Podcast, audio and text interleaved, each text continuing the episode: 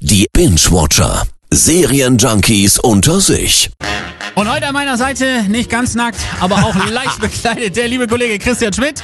Und äh, passend zum wahrscheinlich heißesten Tag in Deutschland ever, ever, ever, heute auch eine heiße Serie bei uns, nämlich Sex Education. Ich wünschte, meine Mom wäre ein Sexguru.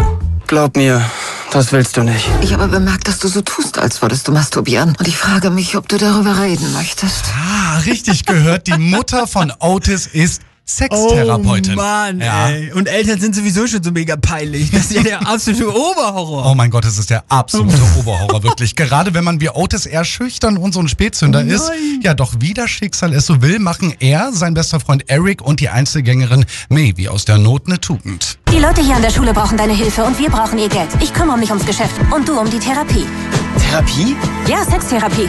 Geil, er kann sich nicht mal selber einen aus der Palme wählen, aber, aber wird jetzt Sextherapeut in der Schule. Richtig, aber Ah. auch äh, logisch. Denk doch mal bitte nach. Wie war es denn bei uns mit 15, 16 genau? Es gab kein anderes Thema und vor allem jede Menge Probleme. Kann es sein, dass ich fixsüchtig bin? Meine Schamhaare sind außer Kontrolle. Ich wäre so gern ein ganz normaler Schüler mit einem normalen Schwanz.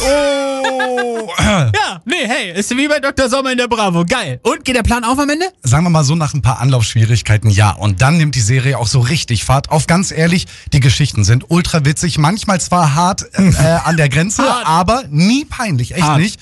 Die Charaktere sind wirklich toll, die Schauspieler großartig, leichtfüßig und das Highlight für mich Sextherapeutin und Helikoptermom Jean, gespielt von der, wie ich finde, großartigen und äußerst attraktiven Gillian Anderson. Gillian Anderson, die ist äh, hier Scully aus Akte X, richtig? Richtig, richtig, ganz genau. Und sie wird, finde ich, wirklich immer schöner. Absolut. Die Geschichte schafft es aber tatsächlich, halte ich fest, auch durchaus dramatische Erzählstränge wirklich gekonnt einzubauen. Und deshalb sind auch die Stillmomente der Serie richtig gut. Daher meine Empfehlung, anschauen.